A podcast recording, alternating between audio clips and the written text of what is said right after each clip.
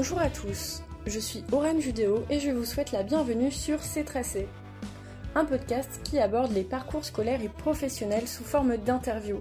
On y questionne le rapport à la scolarité, au monde du travail et la notion de métier dans la société actuelle.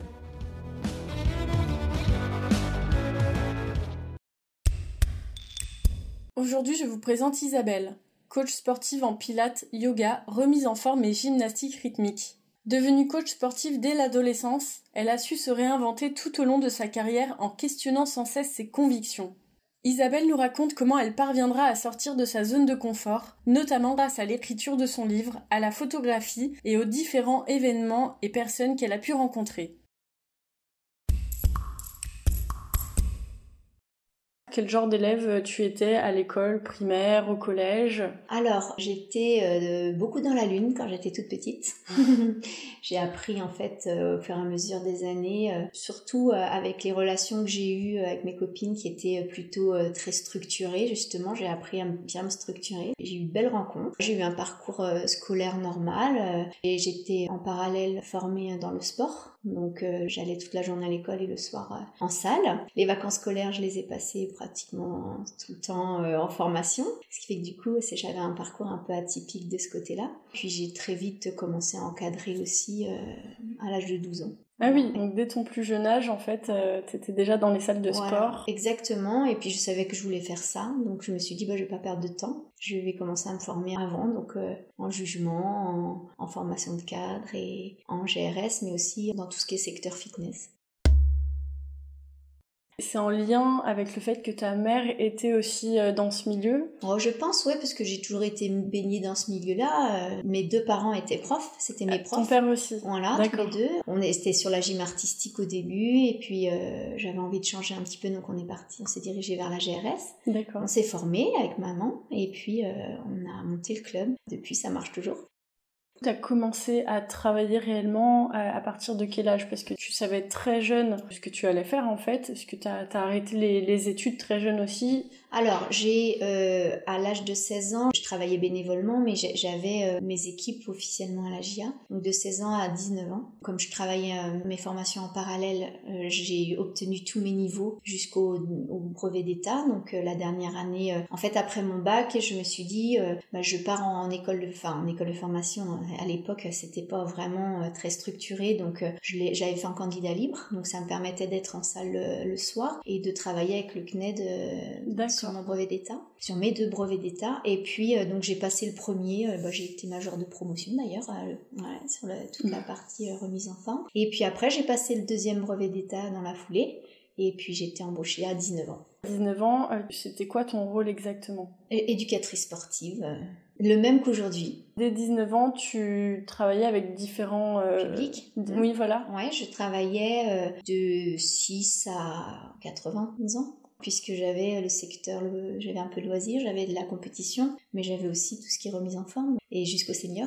Alors c'est pas facile parce que du coup ça nous demande beaucoup de travail en amont parce qu'il faut il y, a, un panel de cours qui est énorme puisqu'on on est c'est pas que de la remise en forme c'est pas que de la GR c'est vraiment euh, du loisir de la compétition du spectacle euh, enfin il y a de tout donc ça demande énormément de travail par contre euh, ben chaque public m'apporte quelque chose de différent j'aime bien ouais le, le, le public le plus fatigant ça reste quand même les ados parce que euh, bah, faut les suivre.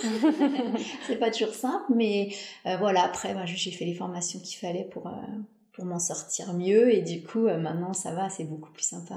Mais j'ai un petit coup de cœur quand même pour les groupes seniors. J'aime bien. Comment ça se passe pour monter un spectacle? Alors, pour monter un spectacle, je mets à peu près un an, un an et demi. Donc déjà, il faut que je trouve l'idée. Une fois que j'ai trouvé l'idée qui me tient à cœur, il faut que ça me fasse des étincelles dans le ventre. Euh, une fois que j'ai trouvé l'idée, après, je vais euh, travailler sur ce que je vais pouvoir euh, produire en effet spectaculaire, en fait. Ensuite, je vais travailler sur la bande son.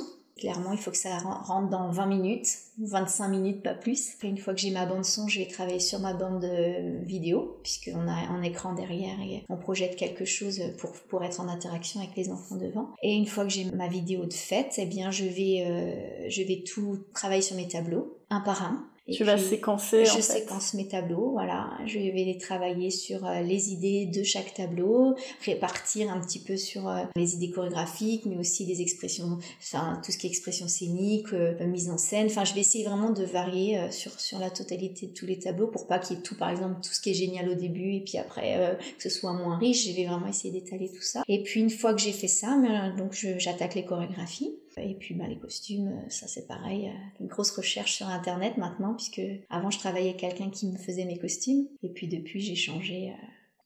Ta carrière s'est déclarée très jeune.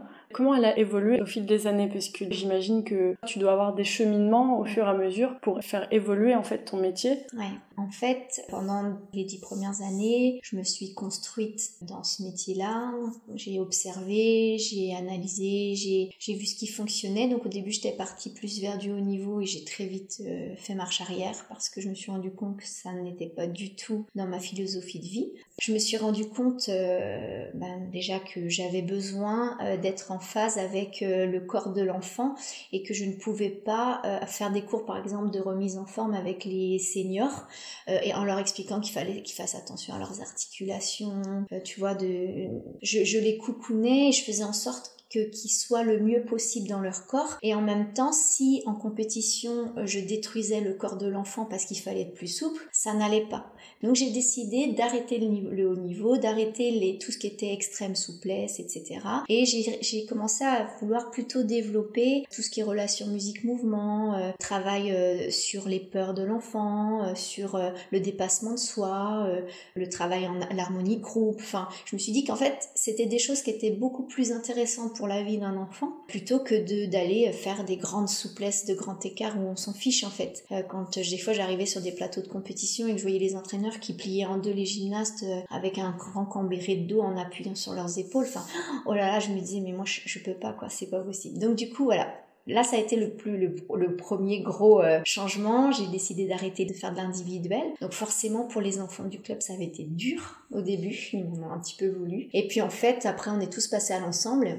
Et puis au bout de quelques années, c'était rentré dans l'ordre. Tout le monde trouvait ça génial de faire de l'ensemble. Enfin voilà. Donc euh, je suis repartie sur quelques années comme ça d'observation, d'un renouveau. Et puis euh, là, j'ai eu quand même affaire à, à la crise d'adolescence puisque maintenant on travaillait en ensemble donc les filles étaient euh, plus euh, en conflit et que quand on a un conflit dans un groupe, bah, ça peut pas fonctionner. Donc là, euh, j'avais mis en place déjà des choses parce que c'était assez inné en moi. Je, sentais des choses que j'avais mis en place, mais c'était pas assez efficace du tout. Donc j'ai commencé à, m'orienter vers la psychologie positive. Donc je me suis formée pendant plusieurs années. Et là, clairement, ça a été une révélation jusqu'au point où je me suis rendu compte que c'était pas le métier de prof de sport qui m'intéressait mais qu'en fait je me rendais compte que je me servais du sport pour apporter à l'enfant ou à l'adulte, pour essayer de, lui faire comprendre de comment il fonctionnait pour avoir le maximum de, billes pour s'en sortir le mieux possible.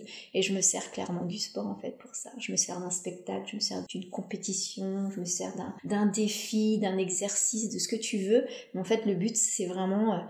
Qu'est-ce qu'on va faire pour réussir et, qu'est-ce qu'on va mettre en place. Et euh, gérer l'échec, gérer euh, gérer les réussites, enfin gérer tout ça. Et quand on arrive maintenant, euh, par exemple quand j'ai un, groupe d'enfants et que qu'il y, a un conflit et que je vais sortir par exemple des caplas et on va travailler avec des caplas pour que les filles en fait elles, ont une, aient une vision de, de la difficulté de groupe et qu'en fait ça reste que des bouts de bois mais qu'on arrive juste avec des bouts de bois à, à défaire le conflit, franchement waouh c'est génial. Des fois, ça marche moins bien. Hein. Je veux pas dire que c'est magique, mais quand même, oh, par rapport à autrefois, maintenant, c'est quand même super bien. Donc là, ça a été vraiment un gros virage pour moi. Et puis euh, voilà. Et puis là, là, là, le dernier virage là euh, qui va bientôt s'amorcer, c'est euh, le fait de souhaiter arrêter la compétition parce que mes convictions sont que je pense qu'on vit dans un monde de compétition où on doit toujours être compétitif à l'école, dans, dans son travail. On doit toujours être dans la performance. J'ai envie d'essayer autre chose et euh, je voudrais plutôt développer euh, la qualité de l'enfant, euh, l'emmener vers ce qu'il sait faire de mieux pour qu'il se rende compte en fait qu'il n'y a pas besoin de lutter dans la vie pour réussir mais qu'on peut, on peut faire autrement. C'est une autre démarche là que je suis en train de mettre en place. Donc pour ça, il va falloir que les enfants acceptent cet arrêt de compétition, que les, les parents aussi acceptent ça. Il y en a beaucoup qui vont avoir du mal à arrêter. Mais par contre, je sais derrière que ce qui nous attend, ça va être autre chose. Et on, va pouvoir mettre notre énergie à, à autre chose que toujours gagner des points, chercher la performance. Et je pense que ça va être, enfin faire du sport dans ces conditions-là ou monter des spectacles dans ces conditions-là, c'est ça devrait être euh, ce vers quoi on devrait tous aller. Après, ça n'empêche qu'il faut quand même de la compétition. Mais euh, sur des projets comme ça, tu, peux travailler sur les notions de dépassement de soi sans problème. Avec soi-même déjà, et puis, euh, et puis faire face à un public. par exemple, j'ai introduit beaucoup le chant à travers, parce que je fais de la comédie musicale. Donc, même si nous, on est une école plutôt basée sur la danse, on essaye quand même de rajouter de plus en plus de chant et de théâtre. Et c'est vrai que ben, ça, c'est c'est fabuleux, ce sont des outils euh, géniaux pour euh, apprendre à se connaître et puis pouvoir après euh, s'envoler. Jusqu'à présent, c'est vrai que tu as emmené beaucoup d'équipes en championnat de France, par exemple. Et, on a eu plusieurs titres. Exactement. Mm. cette idée de, de passer de, de, haut niveau à, à, plus de compétition du tout, ça va être un, changement assez radical. Mm. Euh, Alors, on faisait pas du haut niveau, nous, là. Enfin, quand je dis haut niveau, pardon, oui, c'est plus emmener vraiment à la compétition jusqu'en championnat de France. Voilà, c'est ça. Pas...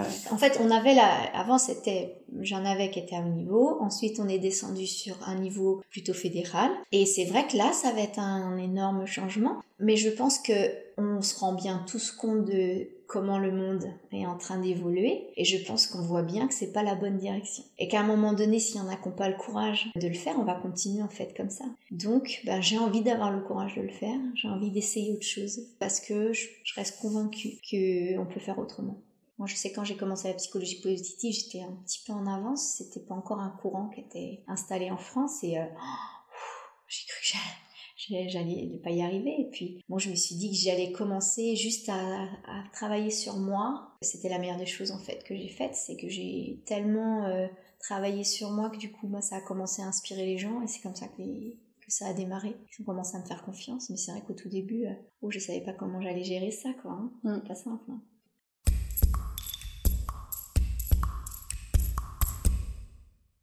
Avant que ce soit dans l'enregistrement, on parlait ensemble euh, de l'éducation euh, canadienne. Toi, là, ce qui, ce qui t'intéresse en, en, rapport un peu, c'est justement de, de ne pas euh, enlever des points, mais plutôt d'en rajouter. Mm. C'est ça? Ouais, bah en fait, ce, qui me, ce, que, je voudrais, c'est pour ça que je voudrais arrêter la compétition, parce que le système compétitif en France, c'est un peu comme l'éducation nationale, c'est-à-dire que bah, on a une, par exemple une dictée sur 20 et chaque fois qu'on fait une faute, bah, on enlève des points. Et ben c'est la même chose sur la, le, en secteur compétition, et on enlève toujours des points. Donc en fait, on est en salle et on est toujours aux enfants, toujours à avoir ce dialogue où bah, ça ça compte pas, attention ça ça compte pas. Et en fait l'enfant il a toujours l'impression que bah, qu'il est pas bon, que ça compte jamais et c'est difficile pour lui de se créer. Alors que quand on va aller chercher ce qu'il sait faire de mieux, on va développer par rapport à ses qualités. Chaque enfant comme il est différent, on va avoir plein de qualités dans le spectacle. Et l'enfant il va se rendre compte, il va se construire là-dessus et il va s'épanouir parce qu'en fait il se rend compte qu'il est bon. C'est une autre façon de fonctionner et c'est comme ça je, suis jamais allée au Canada, mais je sais que de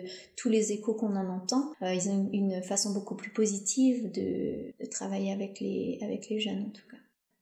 Tu fais toi-même des formations pour te former? Oui, je fonctionne à l'instinct. Si je sens qu'il y a quelque chose qui va peut-être euh, m'apporter, je vais aller chercher cette formation-là. Je vais pas tout prendre. Je prends que ce qui m'intéresse. Et puis je vais l'additionner à une autre formation que j'ai faite. Et puis petit à petit, en fait, je vais constituer une, comme une méthode qui me va à moi et puis je la propose. Parce que je leur propose plusieurs méthodes dans les salles.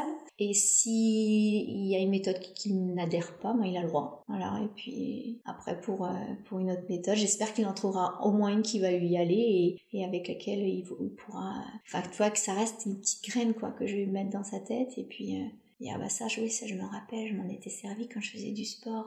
Bah si ça a marché une fois, ça peut marcher une deuxième fois. Est-ce que tu as des exemples de méthodes euh, que tu utilises? Oh ben en fait, euh, j'utilise euh, une méthode de communication par les couleurs que, que, les enfants aiment beaucoup parce que c'est assez ludique, c'est facile à, à, repérer et du coup, euh, une fois que j'ai été formée sur cette méthode, après j'ai créé plein d'exercices de sport euh, autour de tout ça. J'utilise ben, toutes les, les, méthodes de psychologie positive, donc bon, il y a beaucoup de choses euh, basées sur la PNL, la sophrologie, en fait il y en a tellement que... et enfin tu vois, je suis allée les chercher comme ça à droite à gauche et je prends ce qui m'intéresse en fait. tiens, j'ai un souci avec un groupe, bah tiens, je utiliser telle méthode parce que ça me semble intéressant. Des fois ça fonctionne, des fois ça fonctionne moins bien. Je vais la réutiliser avec un autre groupe, bah, hop, ça sera différent. En tout cas, ça marche beaucoup mieux qu'avant, ça c'est clair. tu as, pu voir vraiment une oh, réelle différence euh, dans les conflits de groupe Carrément, carrément. même sur moi. Hein. à la base, j'y allais pour mes élèves. moi, ça m'a transformé aussi. Hein. Je regrette pas du tout cette évolution. Et je continue d'ailleurs. T'en as écrit un livre même. Oui, ouais, ouais, j'ai écrit 21 jours pour vivre en pleine conscience euh, aux éditions et les bords. Alors pourquoi j'ai écrit ce livre-là? Euh, Déjà parce que euh, la petite fille qui était en moi avait besoin de, de se prouver qu'elle était capable de le faire. Donc euh, ça, ça m'a, ça a été mon leitmotiv. Et puis parce que euh, à l'époque, je trouvais pas de livre qui euh, regroupait la psychologie positive, le sport et la pleine conscience. Et j'avais eu du mal au début à vraiment faire une différence entre entre tout ça. Je me suis dit bah tiens, puisque j'en voyais pas, je vais je vais le créer. Pendant donc 4 ans à peu près, j'avais pris à droite à gauche tout ce qui me correspondait et je me suis dit, ben, je vais créer ce livre avec tout ce qui a fonctionné pour moi. Et dedans, il y a tous les outils. Et euh, sur 21 jours, il y a un programme avec un DVD de sport aussi, où euh, les gens, en fait, peuvent travailler sur leur mental, peuvent travailler sur le physique, sur la respiration. Pour moi, c'est euh, le mix des trois qui font que bah, l'équilibre se fait et que du coup, on se sent bien dans sa tête et dans son corps. Quand on fait un petit peu de tout, ben, c'est idéal. Et tu as eu des, bons retours. Ce livre a pu euh, aider des personnes autour de toi. Oui, j'ai eu des retours de Belgique, enfin c'est ça qui était génial, des, des gens qui habitaient pas en France, donc ça c'était super. des gens qui m'ont contacté, qui, qui ont lu. Il y a, je pense, la plus belle chose que j'ai vécue, c'était euh, une dame que j'ai suivie en psychologie positive qui euh, avait lu le livre et qui a fait tous les exercices et qui m'a donné son cahier d'exercices euh, et, qui m'a demandé après de la suivre euh, en travaillant sur ce cahier d'exercice et euh, j'avais encore un contact avec elle hier et, et c'est chouette parce que vraiment elle, a fait, elle a fait preuve de beaucoup de confiance. Puis du coup on a travaillé ensemble après pour aller vers un mieux-être et ça a bien marché. Puis ça m'a permis aussi ce livre de... parce que je cherchais un photographe pour faire les photos du livre et ça m'a permis de rencontrer quelqu'un euh, d'extraordinaire euh, qui est photographe sur Dole, avec qui j'ai travaillé pendant pas mal de temps en tant que modèle. Et en fait euh, qui est devenu un ami et qui euh, a compris que j'avais un potentiel en photo. Et du coup il m'a formé à la photo et je me suis après formée sur Photoshop. Et puis de fil en aiguille en fait c'est devenu une passion assez dévorante d'ailleurs. Mais qui me sert aussi pour la gym parce que voilà dès que j'ai un montage à faire je peux le faire. Dès que j'ai une prise de vue à faire avec des élèves je peux les faire. J'ai fait un clip avec une jeune musicienne et deux de mes élèves il y a quelques années. Enfin, j'aurais pas pu faire tout ça si j'avais pas, euh, si j'étais pas passée par la photo. Globalement, dans ta carrière, qu'est-ce qui t'a le plus marqué en termes d'expérience? Alors, le, le, plus beau que j'ai vécu, c'était en 2011, quand euh, mon beau-père m'a demandé de créer une chorégraphie pour le Téléthon, pour leur association. Et il nous a demandé de faire un regroupement des deux associations pour euh, faire une chorégraphie, un flash mob pour le Téléthon. Je me suis dit, un gros challenge, mais c'était sympa, je me suis dit pourquoi pas après tout. Donc j'ai demandé à mes collègues si elles avaient envie de me suivre dans cette aventure. Donc euh, au début elles avaient un peu peur et puis en fait elles m'ont dit si oui t'as raison ça va être sympa. Et donc mon idée c'était euh, bah, qu'on fasse une chorégraphie, qu'on la filme et ensuite qu'on la diffuse le plus possible, mais surtout qu'on l'apprenne à nos enfants dans la salle et qu'on invite à chaque fin de cours les grands-parents, les parents et qu'on apprenne la chorégraphie à un maximum de personnes, les petits frères, les petites sœurs. Enfin la salle était ouverte. Donc ça a été génial parce que pendant plusieurs euh, semaines on a préparé ce flash mob. Il y a eu un réel engouement dans la salle en tout cas avec les, les enfants, les, les grands-parents. Enfin c'était sympa. Et puis le jour J, je savais pas du tout si ça allait fonctionner parce que voilà, ça restait quand même euh, juste une ouverture de salle, euh, des rencontres avec les gens, mais c'était pas voilà. Et en fait, il pleuvait le jour-là. Donc euh, déjà c'était euh, c'était voilà. J'avais jamais été sur un podium avec un micro. Enfin, je me suis retrouvée à un moment donné. Euh, je me suis dit mais oh là là, le podium était installé, les gens commençaient à arriver. Je me suis dit qu'est-ce que j'ai fait? Oh là là, où, est-ce que je me retrouve? Et puis en fait, ben on a commencé à mettre la musique. Et puis quand je me suis retrouvée sur la scène et que j'ai vu il y avait 1500 personnes sur le parvis de la, de la gare, c'était bondé, c'était noir de monde, c'était waouh. Quand on a mis la musique et que tous les bras ont commencé à bouger en même temps, c'est le plus beau souvenir, euh, vraiment. Euh, oh, j'ai adoré ce moment. Et puis en plus, c'était pour une bonne cause. C'était un très beau souvenir. Euh, je pense aussi chaque fin de spectacle ou chaque début de spectacle aussi, je peux pas vraiment choisir un. Je pense que quand même Mary Poppins a été le summum de tout ce que j'ai vécu. Parce que là, je commençais à me rapprocher de mon rêve, de la comédie musicale, que j'avais euh, une de mes anciennes élèves qui marche super bien sur Paris, qui était là aussi. Et le fait qu'elle soit là, ça me mettait un stress supplémentaire, mais c'était beau, c'était génial. Puis elle a adoré, donc ça m'a vraiment touchée. Tous mes spectacles en, en général, c'est toujours très fort. Bon, après, il y a eu les deux titres au championnat de France le même jour avec mes deux filles dans les deux équipes. Enfin, ça a été quand même un truc un peu fou à vivre. Si, aussi le carnaval, euh, il y a quelques années, euh, j'avais fait euh, pour l'association Je veux du soleil, j'avais créé, je m'étais dit, bah tiens, ça serait bien, il n'y avait pas beaucoup de monde au carnaval de Saint-Malo, donc je m'étais dit, bah tiens, pourquoi on on n'irait pas au carnaval et, on ferait un truc tous ensemble et on reverserait un peu d'argent pour l'association. Et puis bah, on s'est retrouvé à 300, 300 personnes à défiler juste pour notre association et euh, bah, 300 bras qui se lèvent ensemble, euh, déportés pour arriver dans l'entrée d'un tramuros. Enfin, c'était génial. Et j'ai marché pendant je sais pas combien de kilomètres. Je me rends pas compte de la distance, mais euh, en, marchant en arrière, puisque je montrais les mouvements. Et ça m'a déboussolé totalement quand je me suis retrouvée à marcher en avant. Ah, j'étais complètement. c'était magique ce moment aussi. C'est vraiment très beau. En fait, c'est chaque fois que ce sont des moments d'union, tu vois, des moments où euh, mm-hmm. on est tous ensemble, où, on, est, on marche euh, dans la même direction pour euh, quelque chose de fort. Et par exemple, là, tu viens de me parler du Téléthon, de l'association Je veux du Soleil. Ça t'arrive régulièrement de, de, faire des choses en, concordance avec des associations pour des causes, Alors, de t'engager un peu en fait? Bah moi, j'adore ça. J'adore ça. Clairement, je l'ai fait pendant quelques années, mais j'étais un peu folle de faire ça en plus de tout ce que je faisais. Et l'idée, l'idée, c'est que quand là justement on va arrêter les compétitions, c'est de pouvoir recommencer ce genre de choses. Parce que là, on est dans le concret, là on est dans le don de soi, là on va, euh, on va toucher des gens, on va leur, euh, on va peut-être les inspirer, on va leur apporter peut-être de l'argent aussi, puisqu'on n'a pas fait que ça, on a fait aussi, on a vendu des DVD, enfin des, des CD. On a travaillé avec l'association Jeudi Soleil, j'ai fait beaucoup de choses. A fait un spectacle aussi sur le don d'organes.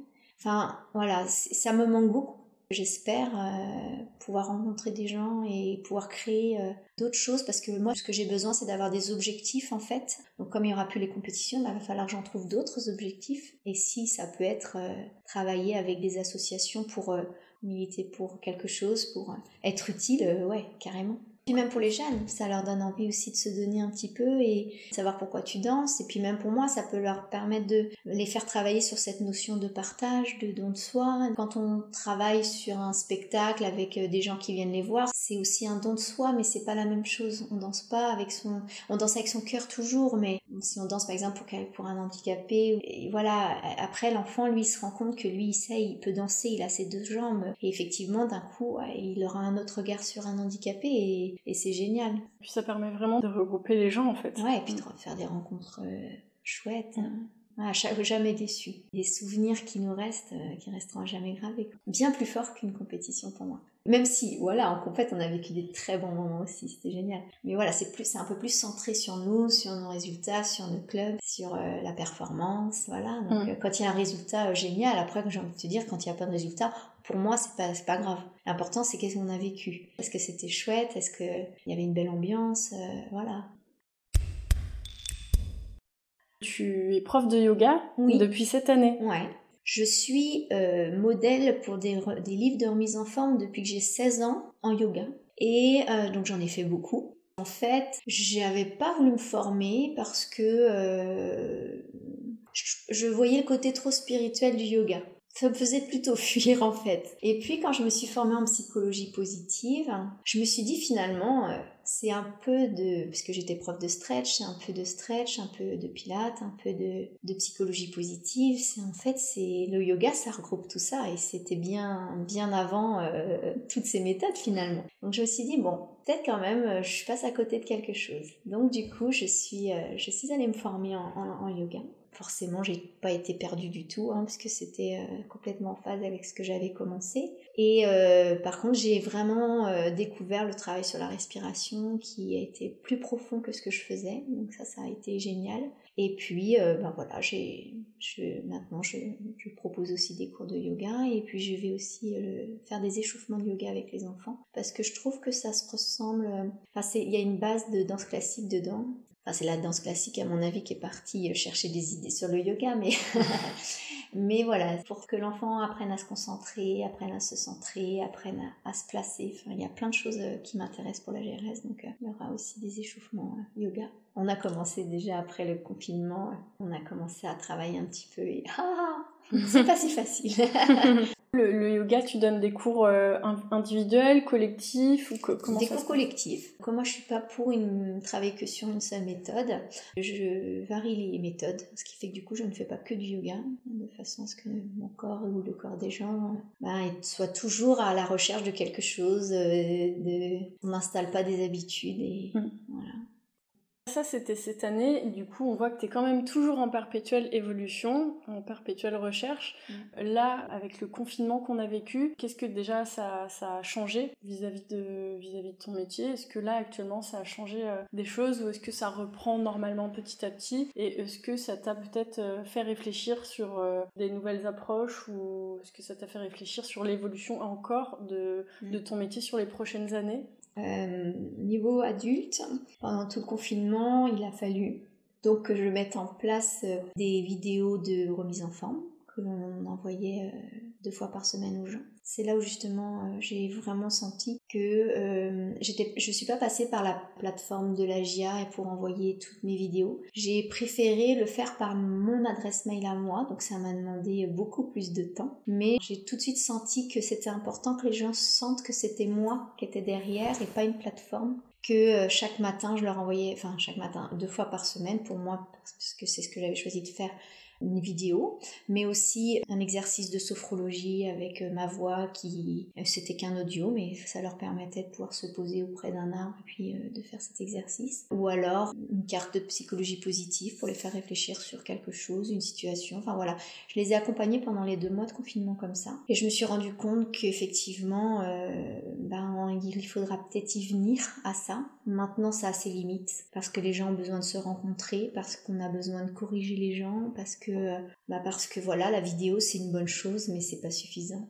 Je pense que c'est beaucoup mieux d'être en face à face. Voilà, donc ça c'est important. Au niveau des enfants, il y a eu arrêt des compétitions, arrêt du gala, hein, forcément, donc ça a été euh, pas évident. Je me suis rendu compte euh, ben là que l'année prochaine, euh, on ne sait pas comment ça va évoluer, donc peut-être les compétitions seront à huis clos. On sait pas trop où on va. Quand on s'est retrouvé, ben voilà, on s'est dit que de toute façon euh, il y a des choses qui allaient changer. Donc euh, je pense aussi que mon revirement euh, par rapport à l'arrêt des compétitions, il a été aussi mûrement réfléchi pendant ce confinement parce que je me rends compte qu'on a besoin d'apprendre des choses, on a besoin de ralentir, on a besoin de travailler plus ensemble, on a besoin de mieux se comprendre et que c'est pas en allant faire de la compète tout le temps, en ayant la tête dans le guidon qu'on va réussir à se poser. Donc euh, voilà, pourquoi aussi j'ai envie de changer euh, façon de procéder. Mais pour ça, il faudra qu'on me fasse confiance. Est-ce que là, euh, bon, tu viens de finir le yoga, donc c'est hyper récent, mais est-ce que tu as peut-être des nouveaux projets en vue pour les années à venir? Bah, en fait, pour l'instant, j'ai toujours mes projets de spectacle, de troupe. Je pense que j'ai envie de développer. Je pense que j'ai envie de développer le yoga parce que je trouve ça génial, mais j'ai aussi envie de continuer la remise en forme parce que pour moi c'est quelque chose qui va. Si jamais un jour je me retrouve au chômage, je sais que je vais forcément développer euh, cette partie-là. Après, euh, j'aime, étant donné que j'aime beaucoup la photo, euh, pourquoi pas chercher aussi à développer. Là, je vois mon petit frère euh, qui prépare les championnats du monde euh, de, pâtisserie. Il m'a envoyé des photos euh, il y a 2-3 jours là, et puis on travaille sur son nouveau logo. Il m'a envoyé des photos de, de, ses desserts. Il m'a demandé si je pouvais travailler dessus. Et quand il a vu le résultat, il m'a dit ben waouh, tu devrais proposer tes services parce que c'est génial quoi.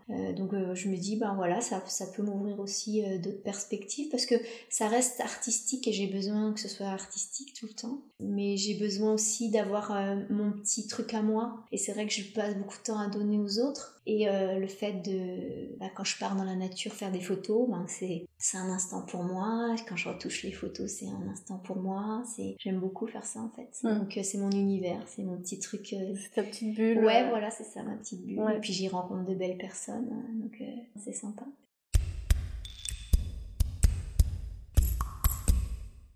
D'ici une quinzaine d'années, comment tu vois, comment tu vois ton, ton métier, ou du moins le secteur du sport, comment tu le vois évoluer? Je le vois évoluer euh, pas du tout comme on est actuellement. Je vois plutôt les gens euh, venir euh, faire du sport à la carte. tiens, cette semaine j'ai envie d'un cours de Qigong, je vais faire un cours de Qigong. La semaine prochaine je vais faire de la danse, je vais aller faire de la danse. C'est aussi pour ça que je veux me détacher de la compétition, avant que voilà qu'on soit à la rue par rapport aux autres. Je pense qu'il faut qu'on ouais, on change notre façon de fonctionner. Donc euh, forcément, si je veux continuer à monter des spectacles, il y aura besoin d'avoir un suivi d'élèves, sinon je pourrais pas monter comme ça. Je pense qu'il faut, il faudra qu'on s'ouvre aussi à cette nouvelle façon de consommer, où on butine un petit peu plus à droite à gauche. Je pense que aussi à butiner, on découvre plein de gens, on, on, est, plus riche de plein de choses. Et puis, euh, je pense que certaines personnes auront envie de se poser. Et c'est avec ces personnes-là que je montrerai, je pense, des projets. Donc euh, je pense qu'il faut que je reste bien ouvert à tout ce qui arrive. c'est pour ça que j'ai pas envie de m'accrocher à cette compétition absolument parce qu'on a toujours fait ça et qu'il faut continuer à faire ça. Je pense qu'il faut justement faire tout le contraire et se dire que voilà, ok, bon là, le, avec le confinement, on a vu qu'il se passe des choses, que là peut-être on va être obligé de garder des masques pendant un long moment. C'est waouh, c'est quand même euh, quelque chose d'énorme qu'on vient de vivre. Donc il euh, faut rester ouvert et s'adapter. Hein. Adaptabilité, c'est la meilleure des qualités. C'est vrai que ça peut permettre aussi, euh, même aux, jeunes enfants, euh, de, découvrir différentes choses et de ne pas rester cantonné mhm. toujours à, la même chose. Ouais, ça, ça a du pour et du contre. Je trouve que c'est bien parce que c'est une richesse et ça permet de rencontrer plein de gens, etc. Mais il faut aussi savoir euh, persévérer et, et aller, et aller se fixer des projets et aller au bout du projet. Mm. Parce que le fait de toujours euh, butiner, euh, bon, enfin, c'est la génération Zapette, hein, euh, zapping, pardon, où bah, voilà, on regarde une émission puis on change sans arrêt avec sa télécommande. C'est un petit peu la même chose. Donc, au fait, au final, on a l'impression de connaître plein de choses, mais on n'est jamais allé jusqu'au bout des choses. Et je vois, par exemple, il y a des enfants où, oh tiens, il y a une année, j'ai envie d'arrêter, etc. Ben, poussé un peu par les, les parents qui, eux, ont compris que c'était dommage d'arrêter ou, ou en discutant avec moi. L'enfant continue et quelques années après, euh, oh là là, heureusement que tu m'as continué à, faire parce que j'aurais été trop triste d'arrêter quoi. Donc, euh, donc, voilà, notre rôle il est là aussi euh, d'accompagner, de proposer et puis éventuellement de laisser partir. Hein, oui, en fonction des personnalités. Voilà, mais c'est vrai, je reçois beaucoup de mails d'anciennes élèves qui ont arrêté et qui ont regretté. Ah oui. Ah ouais, ouais, très souvent. C'est génial, je trouve, de, de recevoir cet email là parce que quelque part, bah il y a quand même des choses qui sont restées et puis euh, elles s'en sont rendues compte. Mais des fois il faut partir pour se rendre compte. Quoi.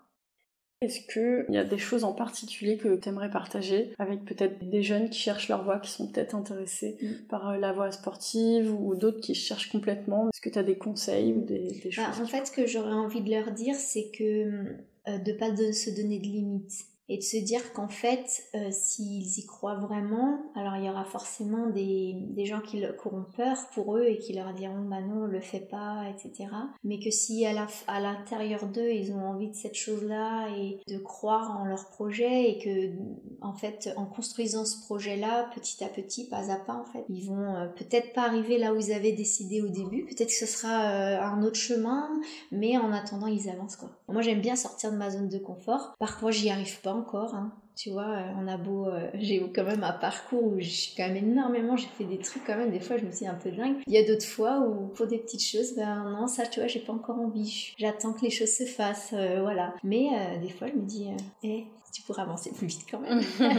Donc voilà, ne pas se donner de limite. Je m'en étais trop donné en fait. Et depuis que je m'en donne plus, pour moi, le livre, ça a été euh, vraiment là, la plus grosse zone de, de, sortie de zone de confort. Et j'avais peur, tu vois, de, de ce qu'est-ce qu'il va y avoir après. Et puis en fait, tu te rends compte que bah, ta zone de confort, elle fait juste euh, s'agrandir. Et tu rencontres d'autres personnes et tu as encore d'autres expériences. Et puis au final, bah, de sortie de zone de confort en sortie de zone mm. de confort, bah, tu te rends compte qu'en fait, à chaque fois, bah, c'est quelque chose de positif. Et que même si c'est pas exactement ce que tu avais choisi, bah, ça t'apporte quand même mm. quelque chose. Ça quand même apporté. Ouais, euh, complètement. Peut-être même plus que ce que tu aurais imaginé. Ah bah oui, Oh bah là, les dix dernières années, euh, je compte plus mon nombre de sorties euh, de zone de confort. Hein. C'est énorme tout ce que j'ai réalisé. Hein. Mais c'est génial. Toi, c'est t'as une liste et puis bah tu coches, ça c'est fait, ça je l'ai fait. Avant, je me rappelle parler dans un micro. Oh, oh je pouvais pas. Et j'ai commencé par me mettre une photo de moi avec un micro sur mon profil Facebook pour me voir tous les jours avec un micro. J'ai commencé comme ça. Et puis bah maintenant j'ai un micro à la maison, euh, je chante. Là je me suis mis à chanter alors que euh, jamais j'aurais chanté avant. Enfin, entendre ma voix, c'était quelque chose de difficile. Et puis c'est une autre façon de travailler, parce que moi je travaille beaucoup avec le corps, donc euh, je bouge mon corps pour que mes organes vivent encore plus à l'intérieur. Le fait de chanter, ça aide encore, ça fait travailler la respiration, j'ai mon diaphragme qui bouge. C'est encore une autre façon de travailler et je trouve ça génial. Et puis je me sens toujours bien. Puis ça m'a, ça a donné aussi l'envie à ma fille de chanter et elle chante divinement bien. Après, c'est mis à la musique. Enfin voilà, c'est un truc qui était tout bête au début et ça a déclenché. Voilà, donc on a un studio de danse à la maison avec tout ce qu'il faut pour chanter, euh, pour danser, pour faire euh, de la musique. c'est parti d'une photo avec un micro. C'est ça. Parce qu'il fallait me bouger. Voilà. Il était hors de question que je me limite à, ça, quoi. Et puis faire une interview avant. Oh, c'est vrai, euh, ça va être compliqué. Qu'est-ce que tu vas me poser comme question? Puis tu vois, là, je te dis, j'ai même pas lu les, questions. J'ai juste vu vite fait à peu près ce que tu voulais. De quoi ça retournait. ouais, voilà. Et pourtant, tu vois, tu es très à l'aise et ça se passe très bien. Voilà, Parce que je pense que quand on parle avec son cœur, ben, oui, exactement. Voilà. Ça vient tout seul. Ouais, c'est ça. Ouais.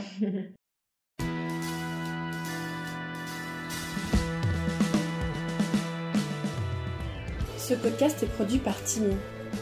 Retrouvez-nous un lundi sur deux pour découvrir de nouveaux récits aussi uniques les uns que les autres. Nos épisodes sont disponibles sur les différentes plateformes d'écoute ainsi que sur l'application PodCloud. Si cet épisode vous a plu, faites-le nous savoir en nous laissant une note ou un avis. Et bien sûr, n'hésitez pas à partager autour de vous.